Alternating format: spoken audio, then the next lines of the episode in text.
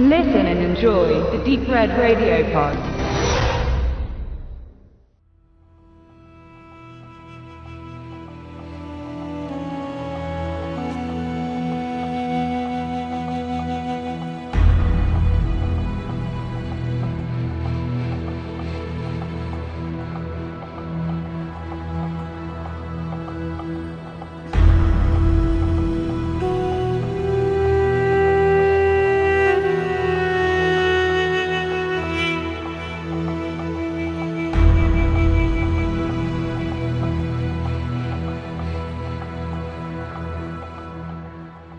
Hallo liebe Hörerinnen und Hörer und herzlich willkommen zur zweiten Runde unseres Filmquartetts. Wir haben es wieder geschafft und sitzen zu viert zusammen.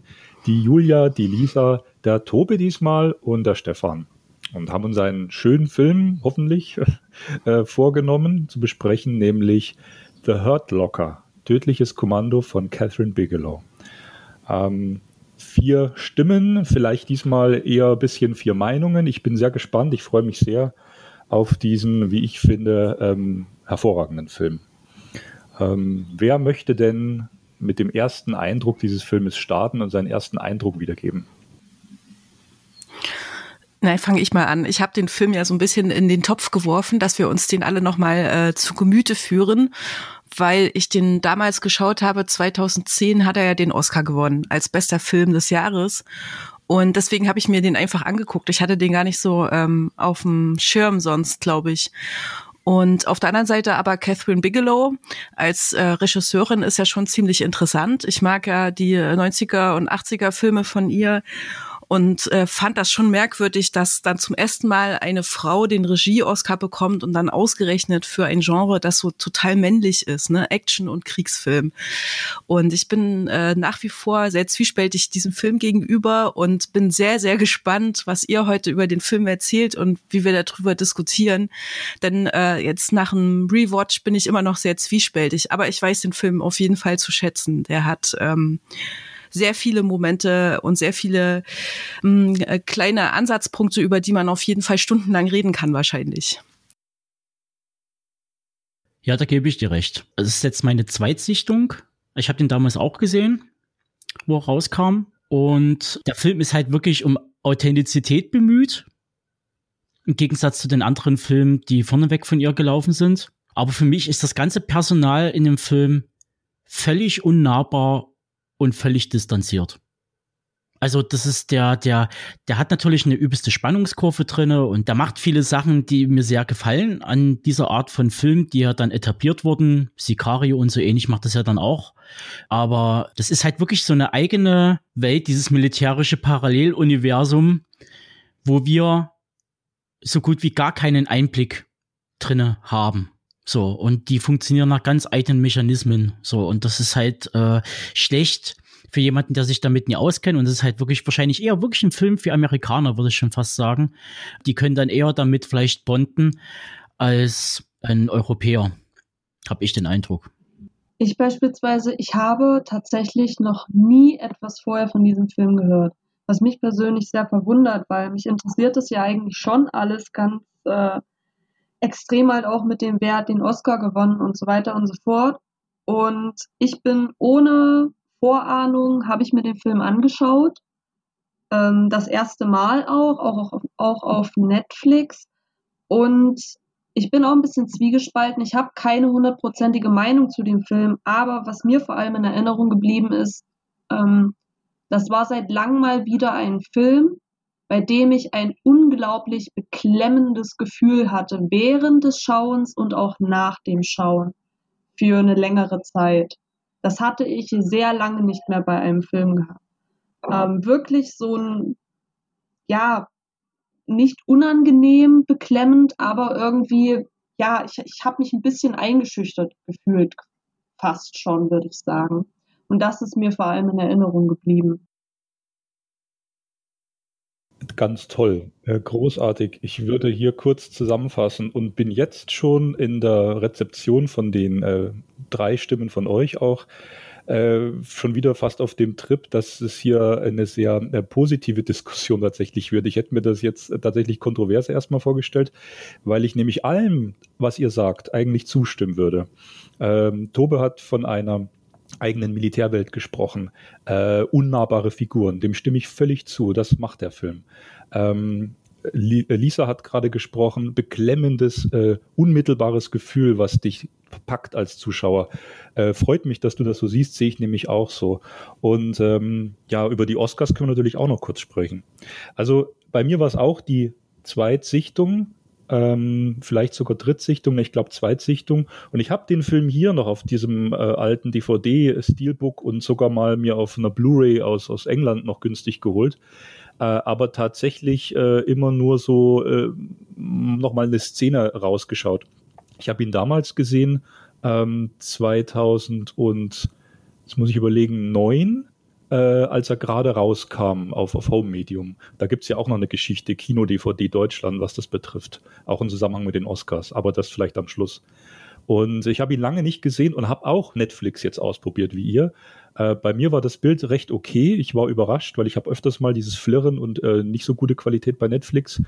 Aber bei dem Film hat es irgendwie auch gepasst mit dem Ton, mit dem Bild. Meine Frau hat mitgeschaut. Sie hat ihn, glaube ich, zum ersten Mal komplett gesehen. Und weil jetzt auch letztens wieder Army of the Dead oder andere Netflix-Filme, die, die man so im Vorbeischauen und, und die nicht lange drin bleiben, habe ich mir gedacht, ja, es braucht tatsächlich diese guten qualitativen Filme, ähm, die auch bei Netflix jetzt vielleicht laufen und die einfach äh, dort die Qualität sicherstellen, die hängen geblieben sind. Also lange Rede, kurzer Sinn. Ähm, ein wahnsinniges, tolles Wiedererleben dieses Films. Und ähm, würde jetzt noch kurz einen Satz zur Technik sagen. Catherine Bigelow, das hast du auch schon richtig angesprochen, hat ja in den 80ern, 90ern eher die stilisierten Filme gemacht. Auch sehr haptisch, sehr tolle Kamerabilder, tolle Atmosphäre. Aber wenn du jetzt Neil Dark nimmst, der ist ja äh, ästhetisch auch ein bisschen überhöht, viele Nacht, Neo-Noir, ja.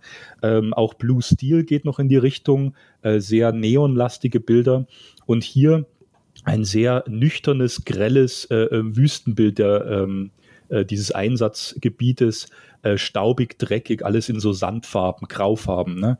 äh, sodass du die Hitze eigentlich schon spürst. Also es ist ein bisschen eine andere Ästhetik, aber es ist eine Ästhetik und sie nimmt diese sehr ernst.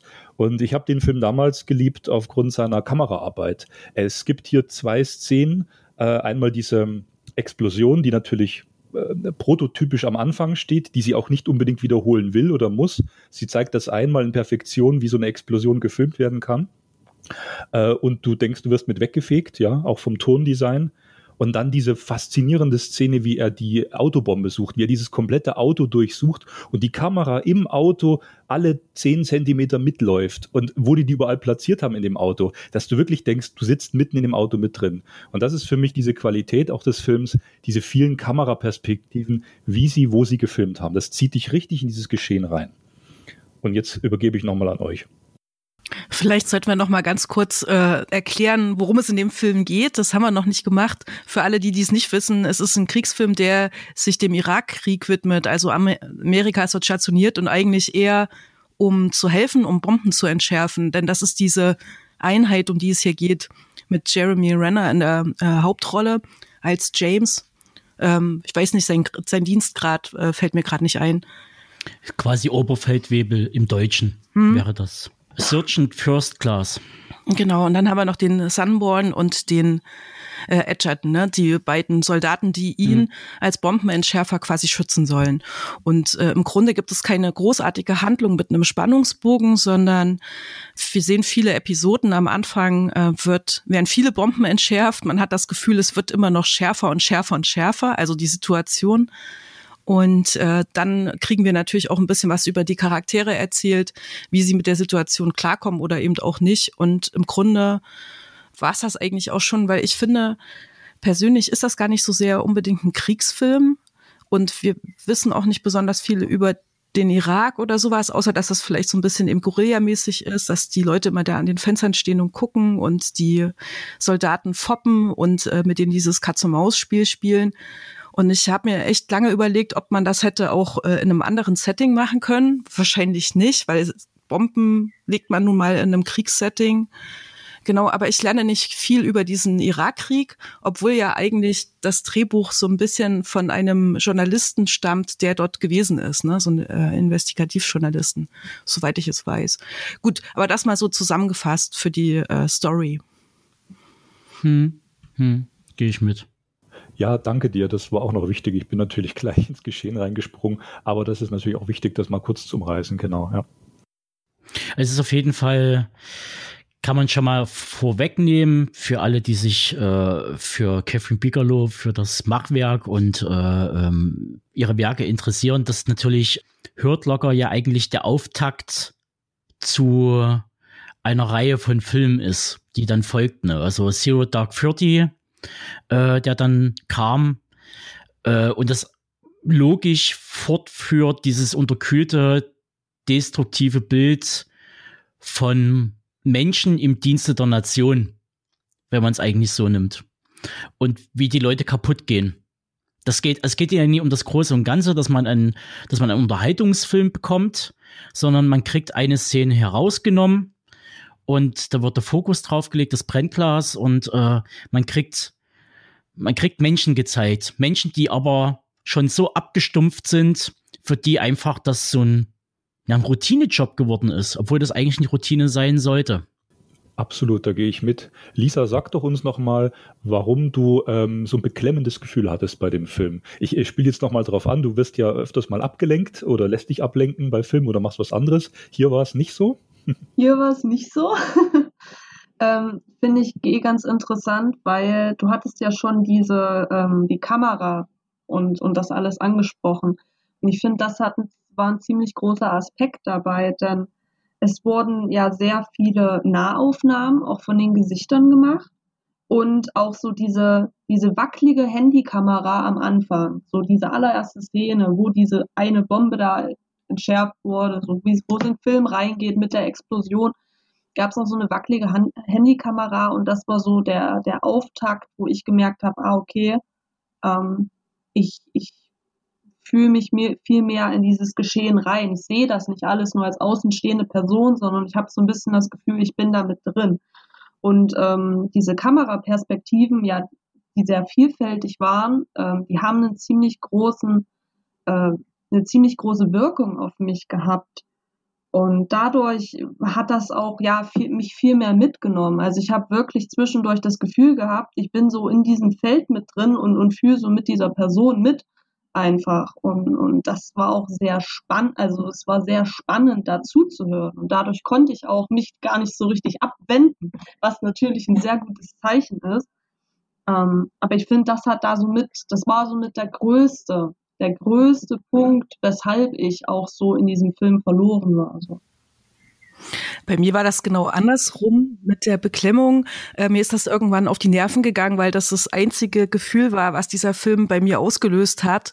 Und ich das so äh, über die Dauer von zwei Stunden tatsächlich ein bisschen schwierig fand, weil man halt immer wieder in diese Spannung gegangen ist mit dieser Bombenentschärfung, dieses kribbelige Gefühl, dieses sehr im immersiv, also durch diese Kameraarbeit, was ihr jetzt schon oft gesagt habt, sehr nah dabei gewesen und das auch nachempfunden, ähm, diese Anspannung und der Druck, der da ist. Aber irgendwann nervt es halt und irgendwie entwickelt sich der Film da ja auch nicht weiter, sondern gibt uns immer wieder und immer wieder dieses Gefühl.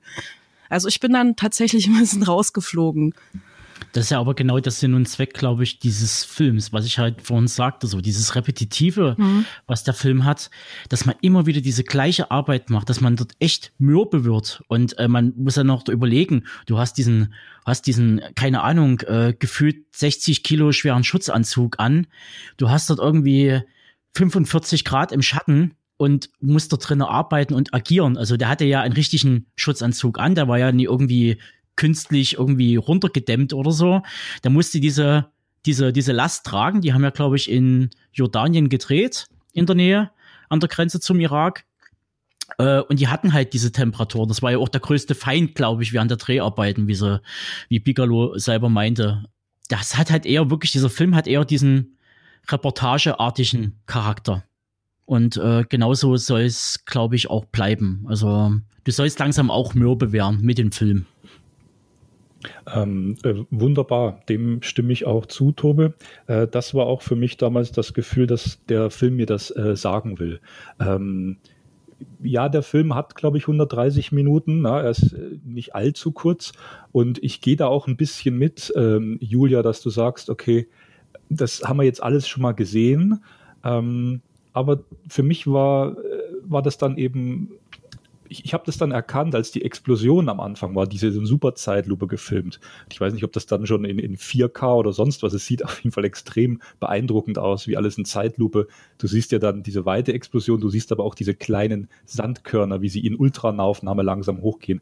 Also das macht sie einmal, das exerziert sie durch und dann wird es eben so etappenweise immer weitergeführt, wieder eine Bombe, wieder eine Bombe. Dann gibt es schon diesen Spannungsbogen, was, glaube ich, auch auf einem US-Plakat als Motiv verwendet wurde, wo er dann auf einmal diesen Bombenkranz entdeckt, also dieses sternförmig auseinandergestreute Konstrukt, wo die Musik auch nochmal so, so, die, die Musik ist auch was, was immer so unterschwellig im Hintergrund mitläuft und das eher so unterstützt und nicht so heraussticht, also nicht pompös oder patriotisch auch gar nicht.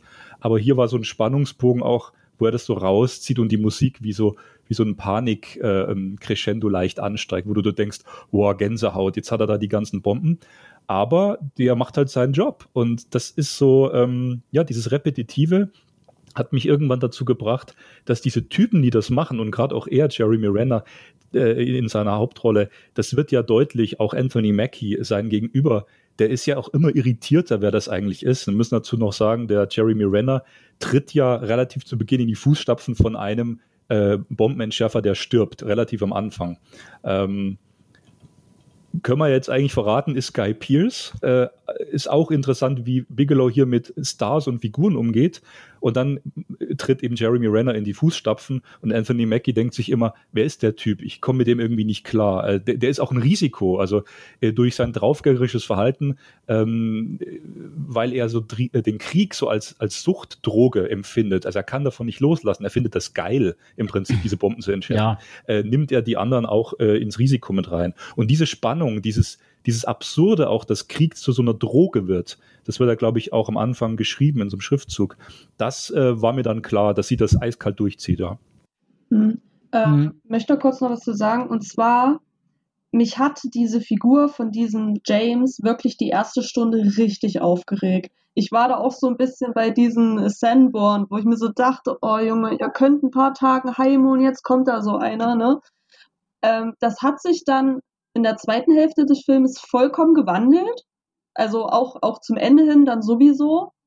Ähm, aber die, die erste Stunde wirklich, da dachte ich mir so, oh, was ist denn das jetzt bitte? Da hat es mir, mir sehr schwer gefallen, da hinzuschauen, ohne ein paar Aggressionsanfälle zu bekommen. Ich habe so ein bisschen überlegt, woher ich dieses, auch so diese, dieses beklemmende Gefühl, wovon ich ja erzählt habe, woher ich das kenne und, und so weiter und so fort. Und mir ist tatsächlich eigentlich nur ein einziger Film eingefallen, der so ähnlich ist. Und zwar ähm, der Soldat James Ryan. Da ist so das einzige, ich würde sagen, da hatte ich genau das gleiche Gefühl, dieses, ich möchte nicht hinschauen, weil ständig irgendwas passiert, womit ich nicht rechne oder was ich nicht sehen möchte, aber ich muss hinschauen. So dieses, ich kann meine Augen nicht von abwenden. Das hatte ich das letzte Mal bei der Soldat James Ryan und den habe ich schon vor einer ganzen Weile gesehen. Und von daher ist der Film in der Hinsicht auch wirklich mit einzigartig, ist jetzt vielleicht ein bisschen das falsche Wort, wenn ich gerade erzählt habe, dass mich das an einen anderen Film erinnert, aber das habe ich nicht häufig. Das habe ich sehr selten, dieses Gefühl. Vielleicht ist er mir deshalb auch jetzt so nachhinein auch so in Erinnerung geblieben. Genau also es war interessant zu sehen, wenn er zu seinem ersten Einsatz geht, als äh, Bombenspezialist, den Anzug anziehen, wie die Fluppe ins Maul steckt und dann halt so suffisant grinst in die Kamera. Ich musste an John Belushi denken. Ohne Mist, weil äh, das kommt ja auch vom, vom, äh, vom Alter her, kommt es wunderbar hin und er agiert ja auch so, wie John Belushi in seinen Filmen, in, in Blues Brothers oder sowas. Da ist er genauso suffisant von oben herab immer so irgendwie so ein so einen ganz trockenen Humor, den keiner begreift und über den keiner lachen kann, außer er selbst. und irgendwie äh, kommt mal alle runter, äh, ich mach das hier und äh, nehmt das mal nicht so Bier ernst. Und dann hast du natürlich halt die ganzen Soldaten, die alle streng nach Protokoll vorgehen. Da gibt's diese Szene, wo er das Auto auseinander nimmt und der eine Private ihn quasi permanent sagen soll, der soll sein Mikro wieder nehmen, also hier sein, äh, sein Funkgerät. Und äh, er soll die Lage dort abschätzen und äh, das sind halt irgendwelche Leute auf den Dächern, die filmen mit Kamera oder mit Handy äh, da zuschauen. Und er ist völlig überfordert mit dieser Situation und hofft, dass permanent Mackie ihm sagt, was er zu tun hat. Also nach welchem Protokoll er vorgehen soll. Was, was muss ich jetzt machen? Ich bin überfordert und dann halt die, die Situation entscheiden sie selbst. Und der ist völlig damit ratlos so. Und ich habe mir von einigen Leuten sagen lassen, die mit, mit US-Soldaten zu tun hatten, die sind wirklich streng nach Protokoll. Also die, die können, zum Teil sind das nicht gerade die hellsten Kerzen auf der Torte, die dort anfangen zu arbeiten. Und die, die, die können selber keine Entscheidung treffen zum Großteil. Mhm. Also, also aus dem gesunden Menschenverstand heraus zu sagen, so Sachen zu kombinieren, ich muss jetzt so handeln, ich muss jetzt so handeln, das kriegen viele nicht hin. So, das ist schon sehr interessant. Vor allen Dingen, was noch ein ganz wichtiger Punkt ist, bei dem Film hat ja schon Bigelow gesagt in mehreren Interviews, dass der quasi unpolitisch ist. Die stellt sich weder auf die eine Seite noch auf die andere. Genauso das gleiche hat sie auch gesagt bei äh, Zero Dark Thirty. Aber wenn man diese Daten nimmt und äh, Jeremy Renner speziell, also William James, was der für Mucke hört, der hört Ministry. Und Ministry und gerade Songs von Ministry aus einer Ära, die anti-Bush sind. Die klar Amerika angreifen, die anti-amerikanisch sind, die anti-militärisch sind und dass der das einfach hört. Das, was Mark Bowles da skizziert, ist halt wirklich nie die Umgebung ringsrum. Es ist nicht so wie bei äh, Good Morning Vietnam oder es ist nicht so wie bei Full Metal Jacket, dass man halt auch noch das ringsherum mitbekommt, dass dort mal eingekauft wird, dass dort mal essen gegangen wird und dass man die Leute mitkriegt, die dort auch wohnen und leben oder wie sie vor allen Dingen leben. Das interessiert nicht. Es geht hier wirklich rein um den Soldaten und wie der versucht, mit der Situation klarzukommen. Hm. Und das wird halt aber eben natürlich auch bloß oberflächlich angerissen, so, weil das ist, äh, Maggie hat ja diesen einen Ausbruch dann nach dieser einen Session, wo er dann im Auto sitzt und weint und äh, sagt, er will nach Hause, er will, er will einen Sohn haben, er will Kinder haben und sagt so, er will nach Hause eigentlich in dem Sinne. Der will hier weg. Hm. Das ist der einzige, fast einzige emotionale Moment eigentlich in dem Sinne in dem Film. Richtige. Äh, ich würde wenn ich darf, kurz zwei Sachen dazu sagen, und ähm, weil das gerade so gut passt. Du hast zwei Dinge angesprochen, die für den Film essentiell sind für sein Wirken. Das politische oder antipolitische, wenn man es möchte, und nochmal die Szene, die du am Anfang äh, deiner Ausführung beschrieben hast, dieses lange Beobachten, äh, wo auch diese Ralph Fiennes-Szene vorausgeht. Die sind eigentlich für mich auch paradigmatisch. Ähm, ja, Catherine Bigelow macht eben keinen patriotischen Kriegsfilm, da hat sie gar kein Interesse, sondern sie zeigt, wie wir ja jetzt schon ausführlich besprochen haben, die Situation, schmeißt uns ästhetisch, Kamera hat man alles schon dort rein und lässt uns das aushalten mit den Soldaten. Also ich, ich war nie in einem Krieg, ich kann dazu nichts sagen, ich maß mir das nicht an, ich kann es mir auch nicht vorstellen, aber sollte ich mir einen Krieg vorstellen, ähm, wäre es vielleicht The Deer Hunter, die Szene, wie sie da im Vietnam einfach reingeschmissen werden und im Helikopter hängen, oder es wäre dieser Film, wo sie einfach dort diese Bomben entschärfen müssen, so unmittelbar. Und äh, die sind dort hunderte Tage drin. Ne? Es gibt ja am Schluss auch da noch diese Schleife, wo alles wieder von vorn losgeht. Ne? Thema Sucht. Ähm, die, das ist denen ihr Leben. Die kennen es und die kommen mit was anderem nicht mehr klar. Und für die existiert dieser Mikrokosmos Krieg, sage ich jetzt mal. Und äh, das wird wirklich ganz deutlich in dieser Szene, wo sie diese drei Typen in diesem Verhau, Kilo, also mehrere hundert Meter oder ein paar Kilometer beobachten durchs äh, Snipergewehr den ganzen Tag in der glühenden Sonne und sie sitzen einfach nur da. Und er hat ja die Befehlsgewalt und es gibt wirklich da minutenlange Einstellungen, wo sie bloß glotzen und gucken.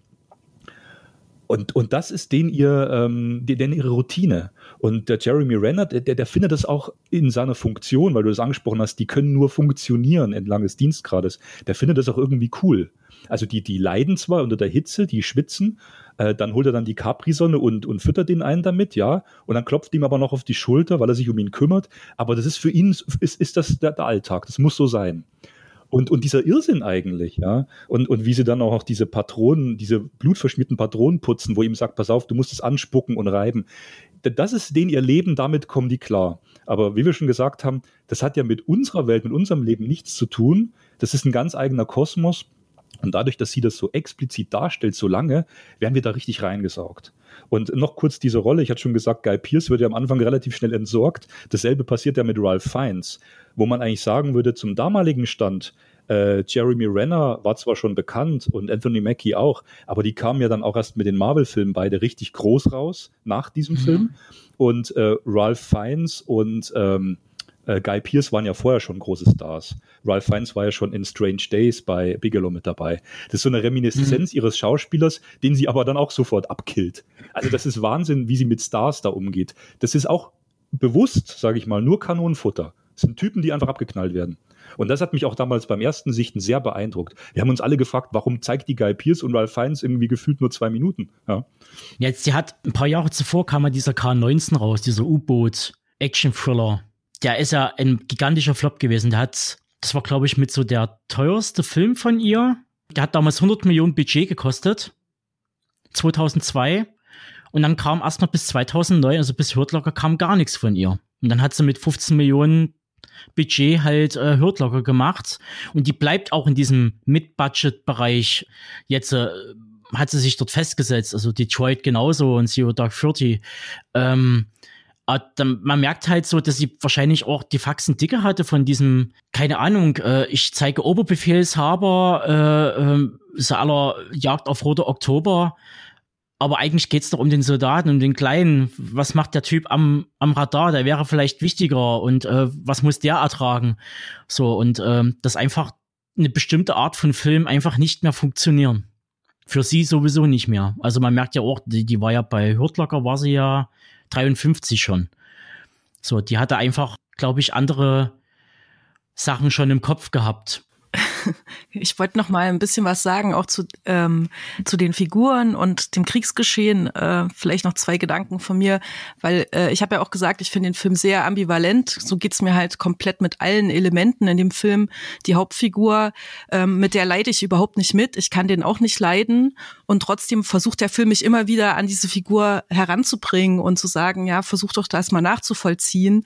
Und ähm, ich würde sagen auch, das ist einer, der süchtig ist und außerdem auch eine typische Actionfigur. Er ist eigentlich keine reale Figur, finde ich, kein realer Soldat, sondern er ist ein Actionheld, der hier ganz merkwürdige Ambivalenz mit diesem äh, Real äh, War Setting oder sowas eingeht. Das finde ich sehr merkwürdig und kommt darauf echt immer noch nicht klar. Und äh, das, das, ja, das ist keine Ahnung, weil die Geschichte gibt das nicht her und, und eben auch die Emotionen geben da nicht so viel her. Und im Grunde, was sagt mir der Film, äh, dass Krieg ähm, eine Sucht sein kann. Und ich habe viel, denke viel drüber nach, ob das nicht auch so ein bisschen ähm, beschreibt, dass Männer eben auch Lust haben, oft Kriegsspiele auf Computer zu zocken oder sowas. Dann ich kenne äh, meine beiden Männer zu Hause, die das manchmal machen und dann auch in diesen Zustand geraten, in diesen emotionalen, diesen diesen Druck und aufgeregt sein und ich muss jetzt das Battle gewinnen und so und schwer atmend auf dem Sofa sitzen und ich schon immer denke, was machen die da? Ah, Kriegsspielen. Äh, das ist schon interessant und steckt in dem Film eben auch drinne. Aber irgendwie äh, finde ich jetzt die Frage an euch, wieso macht eine Frau einen Film über dieses dieses Männerding und und ähm, was könnt ihr da rausziehen? Hat sie einen bestimmten Blick drauf? Was was was was würdet ihr sagen? Also ich finde das echt merkwürdig so. Ja, es kam ja 2007 kam ja schon zwei Filme raus. Einmal Tal von Ila von Higgins und äh, von Löwen und Lämmern von Redford, die ja eigentlich so ein ähnliches Bild, äh, also die quasi mal aufräumen mit diesem ganzen ähm, militärischen Bild, was man hat durch das Kino. So, äh, sondern die zeigen eigentlich gebrochene Leute. Tal von Ila hast du eigentlich das perfekte äh, Ding, das eigentlich schon in der Familie begründet liegt. Du hast da halt äh, einen Familienvater, der äh, seinem Sohn äh, permanent einschärft. Mein Sohn, der ist, der ist, der ist integer, den habe ich dazu erzogen. Der ist Republikaner, äh, der hat dies, das und jenes zu tun und sei ein richtiger Mann. Diese toxische Maskulinität, wie man immer so schön sagt. Und äh, der geht natürlich, wie der Vater auch schon, der geht zur Armee. Und dann kommt dann wieder aus einem Krieg, den zuvor die Amerikaner so noch nie erlebt haben, in unterschiedlichster Form kommt wieder und ist kaputt. Und äh, der Vater kommt damit halt nie klar. So, das ist, ähm, muss dann, äh, der Sohn stirbt dann, der wird dann irgendwo tot gefunden. Weiter von einem anderen äh, Private, äh, der mit zurückgekommen ist, wieder in die Heimat, äh, der unter posttraumatischen Erlebnissen leidet, äh, umgebracht wird. Will James ist doch kein gebrochener Soldat. Er ist für mich nicht mal wirklich ein Soldat. Er hat einfach Bock, in diese Szene reinzugehen und seine Bomben zu entschärfen. Er hat einfach Bock da drauf. Das ist, was ich meine mit Actionheld. Und gebrochen ist er doch nicht wirklich. Aber ich glaube, Oder? ich glaube, du, äh, ihr geht beide in die ähnliche Richtung, weil letztlich die Gesamtsituation von Hurt Locker zeigt ja fertige Typen. Da, darum geht's. Und ähm, äh, Tobi nee, das ist, der ist doch nicht, der ist doch nicht fertig. Der ja, ist für mich, ähm, der ist einfach nur, der ist ein Krieger. Der ist ein mhm. Krieger. Nichts der war ja schon in ganz vielen Einsätzen drin, das würde ja auch sagen. Der war halt dort und hier und da. Und das macht ja was mit einem. Also du gehst ja, äh, du kriegst eigentlich ein relativ gutes Bild ja durch die anderen Privates, die mit dabei sind, ähm, die dort in den Krieg gegangen sind. Und äh, wenn man grob zum Teil die Beweggründe hat, also das eine ist ja quasi dieser, dieser überhöhte Patriotismus, dass man sagt, so man geht in den Krieg, um sein Land zu verteidigen, am anderen Ende der Welt. Und das andere ist halt, äh, dass man dann, äh, ja, kann man sagen, äh, Selbstlosigkeit oder dass man einfach einen bezahlten Job braucht, um eine Krankenversicherung für sich und die Familie zu haben. Aber das, das, hat er doch, halt nur. das hat er alles nicht. Der geht da hin, weil er Bock drauf hat. Nicht, ja. nicht mehr und nicht weniger. Ähm, ich, würde, ich würde an der Stelle kurz unterscheiden zwischen der, zwischen der Hauptfigur, äh, mhm. die wirklich dieser Suchttreiber ist. Na, also da, da gebe ich mhm. dir recht, der, hat, der, ist, der ist absolut süchtig. Deswegen ist er auch die Hauptfigur, weil der ganzen Film uns begleitet und auch das Geschehen äh, präsentiert und für uns aufschlüsselt. Er ist auch paranoid, also auch zutiefst amerikanisch. Er ist eigentlich ein alter Westernheld, der Bock auf Schießen und Krieg hat. Wie du sagst, so ein bisschen Comic Relief auch auch wie du gesagt hast, äh, Tobe, wie er da so mit der Fluppe, James Belushi, das, das mixt die damit rein, das passt. Und dann auch total paranoid, weil er doch dann diesen äh, vermeintlichen Attentäter des Jungen äh, sucht, der sich am Schluss rausstellt, immer noch lebt. Also auch ein, ein sehr ver verwirrter Mann, äh, der sich überhaupt nicht mehr im realen Leben auskennt. Also der lebt nur dort. Und die anderen äh, ähm, jungen Typen, wo du gesagt hast, der kann noch gar keine selber Entscheidung treffen, und auch Anthony Mackies Figur, die sind noch nicht ganz so kaputt. Die sind zwar alle geschädigt vom Krieg und äh, leiden genauso mit, aber denen gesteht sie vielleicht auch mit diesem Monolog, ich möchte noch ein Kind, äh, wobei man das ja nie sieht, dass er dann nach Hause kommt und eine Familie hat. Der Anthony Mackie, er sagt das nur so. Man weiß nie, ob das Realität sein wird. Aber er hat noch das Gefühl, ich möchte das eigentlich. Und gerade Jeremy Renners Rolle, der das ja schon hat, scheinbar eine Familie, die wir eigentlich nie sehen, da können wir vielleicht am Schluss noch kurz sagen, ob die Szene nötig gewesen wäre. Äh, der, der aber die Familie hat, aber seine Familie, sein Zuhause ist dort im, im Irak. Ja? Und, und diese Gegensätze äh, zeigen ja schon sehr schön, wie, wie kaputt die Leute generell sind. Die Figuren funktionieren aber ein bisschen anders, da gebe ich euch recht. Ähm, vielleicht dazu auch nochmal, da muss man ja auch, allein, ich finde ja richtig krass jetzt in Bezug auch auf die Diskussion, allein der Titel des Filmes, die Hurt Locker, ähm, wenn man sich, wenn man das mal so ein bisschen aufschlüsselt, was bedeutet das denn eigentlich, ähm, kommt man ja im Endeffekt zu dem Ergebnis, dass ja all das, also sowohl was jetzt Julia als auch Stefan als auch Tove gesagt haben, dass das zählt ja alles so ein bisschen mit rein. Denn im Endeffekt geht es ja einfach um, um Menschen und ich finde, diesen Namen, der Hurt Locker, muss man ja nicht nur auf, auf diesen ähm, Surgeon James anwenden, sondern kann man auf jede andere Figur, auf jeden anderen Soldaten, die in dem Film vorkommen, auch anwenden. Und jedes Mal bedeutet das irgendwie was anderes. Bei dem einen bedeutet das, ähm, ich verschließe mich, meinen ganzen, ich habe meine Befehle, ähm, führe die aus und, und blende alles um mich drumherum aus. Bei dem nächsten heißt das, ich habe eigentlich eine tiefe Sehnsucht hier und danach oder ich habe eine tiefe Sucht und, und ähm, blende das aus, verschließe das, mach einfach mein Ding. Mir ist total egal, was dabei rauskommt. Das ist jetzt beispielsweise bei, bei dem James. Und wenn ich das so aus der Perspektive von diesem, von diesem einfach nur diesen Namen The Hurt Locker sehe, dann, dann gibt es da einfach so viele Komponenten, die da reinführen und dann ist das alles irgendwie, dann stimmt das ja alles irgendwie. Egal aus welcher Perspektive man das sieht. Ne? So. Der Mann als jemand, der seine Schmerzen verschließt und äh, nur damit klarkommt, wenn er in die nächste Bombenentschärfungsszene hineingeht, um das zu übertünchen, so in etwa? Ja, beispielsweise. Jetzt auf James jetzt bezogen. Es kann ja auch schon so eine Art Borderliner äh, Mentalität sein. Also dieses, du brauchst diesen Full, du könntest eigentlich dort in tausend Fetzen dann da liegen. So, und dieses, und dieses Spiel zu spielen mit den quasi Gegner, der immer raffiniertere, größere Bomben baut. Also wirklich, es ist ja wirklich wie so eine Art Level. So, äh, äh, es kommt in Level 3, in Level 4, da sind es dann fünf Bomben und noch mehr Drähte. Ähm, genauso läuft's ja dann ab und am Ende hast dann halt gegen Ende halt wirklich die menschliche Bombe dort da. Hm. Und also Wo er dran auch verzweifelt, ja. äh, weil er halt äh, die Schlösser nicht geknackt kriegt. Ja. Genau, das ist ja die, die, entscheidende Szene, dass er eigentlich fertig ist, weil, weil er das nicht findet, weil er die, die Bombe nicht, nicht äh, geknackt kriegt, genau. Ähm, und dann hat er Spielpause ganz am Ende und darf doch mal ganz kurz nach Hause. Ist natürlich, also wir hatten damals, das war während meiner Studienzeit, kurz diskutiert. Ich fand die Szene erst sehr berührend, weil sie dann nach der finalen Rückkehr wieder in den Krieg, wo es heißt, okay, es wird immer eingeblendet, so und so viele Tage es dauert der Einsatz noch. Und am Schluss heißt es dann wieder, okay, 365 Days oder so, also ein ganzes Jahr. Jetzt geht's wieder von vorne los, ne? Also wieder Level One. Äh, mit dieser Kombination funktioniert diese Heimkehrszene. Aber wir haben damals diskutiert, ob es die eigentlich hätte gebraucht, weil es zeigt ihn ja in einer Welt, die eigentlich im Film ja gar nicht relevant ist und existiert, sondern wir sind ja eigentlich die ganze Zeit im Irak. Äh, und das reicht ja eigentlich auch, das zu zeigen. Und dann ist er zu Hause und wischt die äh, Regengussrinne von Blättern leer, steht im Supermarkt, äh, ist sehr plakativ gefilmt eigentlich in dem Moment, vor leeren Regalen, vor Pizza. Ich weiß nicht, ob das Konsumkritik sein sollte, dann am Schluss noch Amerika, okay, das hat sie dann noch mit reingeworfen. Äh, aber eigentlich braucht sie Szene nur, um wieder in den Irak zurückzukommen, weil das ist seine Richtung. Äh, seine Familie bietet ihm ja keinen Halt.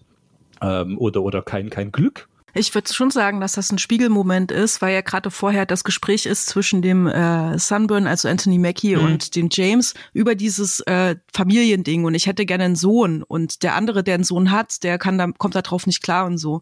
Und diese Szene in dem Supermarkt, äh, und wo er zu Hause ist, mit seinem Kind spielt, ähm, spiegelt das Ganze ja auch nochmal, dass er halt da wirklich nicht andocken kann. Und mich erinnert das, und das ist vielleicht wirklich die Perspektive der Frau, die hier zum Tragen kommt, denn ich kenne solche Männer. Ich kenne Männer, die äh, einfach nicht drauf klarkommen auf dieses Familiending, die sich vielleicht wünschen, ein Kind und eine Familie zu haben, aber im tiefsten Inneren ihres Herzens, so wie äh, Will James sind und Getriebene sind und die äh, durch die Welt halt hetzen und äh, auf der Suche nach dem nächsten Kick sind oder sowas und einfach nicht zu Hause ein Nest bauen können. Also das gibt es und dieses Bild zeigt sie ja hier auch äh, in dem Film oder ganz besonders. Ja, das hätte man auch vielleicht auch cleverer lösen können, weil es wird ja schon damit gespielt, dass er scheinbar des Öfteren während des Einsatzes mit seiner Frau telefoniert. Das hat man ja gesehen, aber genau. Das, die Szene und äh, ja. so hätte man vielleicht das auch aufbauen können, dass sie sagt so, hier ist dein Sohn, hör mal ein paar Töne so und dass der einfach desinteressiert in die Kamera guckt und sagt so, ich kann damit nichts anfangen. Das hätte, man auch so lösen können, aber Sicher, vielleicht. Sicherlich, das wäre auch eine Option gewesen, genau. Aber jetzt ist es im Prinzip so. Ja. Aber ich gebe euch recht, also auch diese, diese Handyszene ist ja entscheidend, äh, wo sie ihn anruft und das wird ja auch bloß kurz gezeigt und dann legt er wieder auf. Ähm, man hat diese Verbindung zur Familie, aber eigentlich ist ja Irak sein Home. Ähm, also ich finde, wir haben bisher ganz tolle Aspekte äh, reingebracht. Äh, das ist wirklich ein, war eine sehr fruchtbare Diskussion bisher. Äh, bin, bin wirklich auch sehr, sehr glücklich gerade, weil mir der Film eben auch dahingehend wichtig ist, weil er einfach sehr viel Aussagekraft hat. Vielleicht, wir haben jetzt noch kurz Zeit, wollen wir noch ganz kurz über die Rezeption sprechen, außer jemand möchte da noch mal konkreter was sagen. Immer gerne. Ähm, mir ist nur ganz kurz aufgefallen, ja, der kam in Deutschland raus, der lief auch im Kino, der ist aber brutal gefloppt hierzulande und eigentlich auch in den USA. Jetzt könnte man lange, da haben wir jetzt wahrscheinlich nicht die Zeit drüber philosophieren, warum das so ist. Ich würde das auf einen Nenner bringen. Er ist antipatriotisch, absolut. Ähm, sie macht sehr eigenwillige, auch äh, vielleicht amerikakritische Filme. Wobei dieser Film eben so stark ist, weil er sich auf die Atmosphäre und, und die Bildqualität erstmal konzentriert. Und das ist dann das Paradoxe wieder, weil keiner den Film auf dem Schirm hatte. Der ging halt hier auch irgendwie unter. Dann war der, ich krieg's glaube ich nochmal zusammen, er kam schon auf DVD raus und war schon im leicht vergünstigten Regal im Entertainment-Geschäft hier zu haben. Und dann wurde der nominiert für ganz viele Oscars und gewann sogar äh, fünf oder sechs. Also er gewann ja richtig viel und war eigentlich vielleicht noch die Parallele. Catherine Bigelow und James Cameron waren ja mal liiert äh, und hat eigentlich Avatar ausgestochen bei den Oscars, wo jeder dachte, der gewinnt jetzt wieder 13 Oscars oder 12 und hat dann tatsächlich die Hauptoscars abgesahnt. Und auf einmal hat die ganze Welt auf diesen Film geschaut, alle, und dann lief der hier nochmal im Kino, dann auch erfolgreicher und wurde nochmal ausgewertet auf Home Media äh, das fand ich erstaunlich bei dem Film, dass ihn erst keiner auf dem Schirm hatte. Und ich bin ja eigentlich Oscar-kritisch, aber hier fand ich es wirklich toll, dass der durch diesen Oscar-Regen, der auch echt berechtigt war, äh, von der Bildqualität, von der, von der filmischen Qualität, äh, äh Bild, Ton, Schnitt oder was auch immer, ähm, Kamera, äh, dass er dann nochmal weltweites Aufsehen erregt hat. Das fand ich wirklich toll. Ja. Okay, ich hätte zur Rezeption ja, ich habe ja vorhin schon gesagt, dass ich den auch erst äh, mir angeguckt habe, weil er bei den Oscars ausgezeichnet wurde, sonst hätte ich ihn auch nicht auf dem Schirm gehabt. Und ich fand das auch ganz schwierig, denn ich bin ein riesen Avatar-Fan. Ich liebe diesen Film über alles und habe dann tatsächlich diese beiden Filme miteinander verglichen. Und interessanterweise, also nicht nur, dass die beiden im Paar sind und männlich gegen weiblich und Fantasy gegen Kriegsepos und so weiter, diese ganze Diskussion. Ähm, aber beides sind eigentlich Kriegsfilme. Also in beiden Filmen wird äh, eine Schlacht gezeigt oder wird verhandelt, wie Krieg sein kann, auf sehr, sehr unterschiedliche Arten. Ähm, aber unterm Strich haben die was gemeinsam, nämlich, äh, ich habe das so unter dem Thema Hyperrealismus ähm, ähm, war versucht zusammenzufassen. Du hast auf der einen Seite in Avatar eine Welt, die gibt's in Wirklichkeit gar nicht. Und äh, James Cameron schafft es, die so real aussehen zu lassen, als wäre sie wirklich da ähm, ne? Und äh, dieses Funkeln in den Augen von den Navi und die Ohren, wie sie immer zucken, um Gefühle zu zeigen, das ist einfach irre. Und äh, gleichzeitig hast du eben in Hurt Locker auch diese extrem nahen Kameraeinstellungen, also dass du so in dem Geschehen drin bist, als wärst du dabei, macht das Ganze auch unglaublich real. Du siehst auch in den, äh, in den Augen, was sie empfinden, die Soldaten. Du siehst den Schweiß, den Staub, den Dreck. Und ähm, das ist bei beiden Filmen äh, schon herausragend und beide Filme haben auf ihre Arten und Weisen auf jeden Fall Maßstäbe gesetzt für folgende Filme. Gerade die Wackelkamera, die kommt ja dann so oft, ne, bei den nachfolgenden Filmen, um so Realismus mhm. hervorzurufen. Das ist schon faszinierend. Ich sag mal so, Hurt Locker hat mir wesentlich besser gefallen als ihr Nachfolger Zero Dark Thirty, was dann aber halt auch an dem kompletten Personal liegt. Jessica Chastain spielt die Rolle der Maya hier, dieser Systemanalytikerin da irgendwie beim Militär. Und die ist halt so, so ehrgeiz zerfressen, also ähnlich schon wie unser, wie unser William hier, wie unser Jeremy Renner, eigentlich schon fast autistisch. So, das ist so, so, so fokussiert, so eine, so inselbegabt. So, man kann eine Arbeit richtig gut, aber dafür den restlichen, das restliche Leben halt, äh, ist man völlig unselbstständig. Mir fällt jetzt gerade noch eins ein, weil wir über die Filme auch gesprochen haben und ähm, wir müssen jetzt nicht über alle ihre Filme reden. Das ist nicht der Sinn dieses Gesprächs. Ich finde, sie macht Filme über Sucht. Mir ist das jetzt nochmal klar geworden. Du hast Point Break, gefährliche Brandung, äh, wo sie süchtig hm. sind nach dem Kick. Du hast hier den Hurt Locker, der süchtig ist nach Krieg. Du hast Near Dark, äh, wo sie süchtig sind äh, nach, nach Menschenblut. Ähm, Strange Days auch. Ne? Strange Days hast du die Sucht drin, die Drogen. Du hast auch Blue Steel, wo der, wo der äh, obsessive Verfolger süchtig ist nach ihr. Also das ist jetzt gerade eine interessante Parallele, die mir beim Gespräch so klar geworden ist. Sie macht Filme über Sucht, auch meinetwegen Jessica Chastain in Zero Dark Thirty, die hm. süchtig ist nach Karriere, nach Ehrgeiz. Ne? Äh, ja, ambivalente, komplexe Figuren. Das ist die Welt von Catherine Bigelow und ich finde es immer wieder faszinierend. Sie macht wirklich besonderes Kino und sie ist eine der wenigen Frauen, die da auch äh, schon in den 80ern äh, dafür geachtet wurden. Und ich wünschte, es gäbe noch, noch viel mehr wie sie. Und äh, das wären jetzt so meine letzten Grußworte. Ähm, ja. Da schließe ich mich eigentlich an. Also ich wünschte, es gibt sehr wenig Regisseurinnen, die äh, den Spagat zwischen, ja, sagen wir mal, äh, Autorenkino und Genrekino hinbekommen, so halbwegs. Und vor allen Dingen halt auch im höher budgetierten Bereich arbeiten. Das ist ja eigentlich das, äh, das Ausschlagkriterium, so ein bisschen, ähm, äh, um bei den äh, quasi männlichen Konkurrenten äh, auf gleicher Höhe, auf Augenhöhe zu agieren. Das, das ärgert mich halt auch, dass da halt äh, zu wenig, dass es da halt zu wenig gibt. Also ich hoffe, dass da noch vieles kommt und dass sich das, äh, die Situation an sich äh, ändert in den nächsten Jahren. Das hoffe ich doch auch, dass es noch ein paar mehr Regisseurinnen gibt, aber äh, wir sind auf einem guten Weg, glaube ich. Hm. Ja, das finde ich auch. Ich danke euch sehr für das Gespräch. Wir haben es geschafft. Wir haben ausführlich darüber gesprochen ähm, und freue mich schon sehr auf unser nächstes Filmquartett. Ähm, in dem Sinne, danke euch, äh, danke euch äh, Zuhörerinnen und Zuhörern und äh, bis zum nächsten Mal.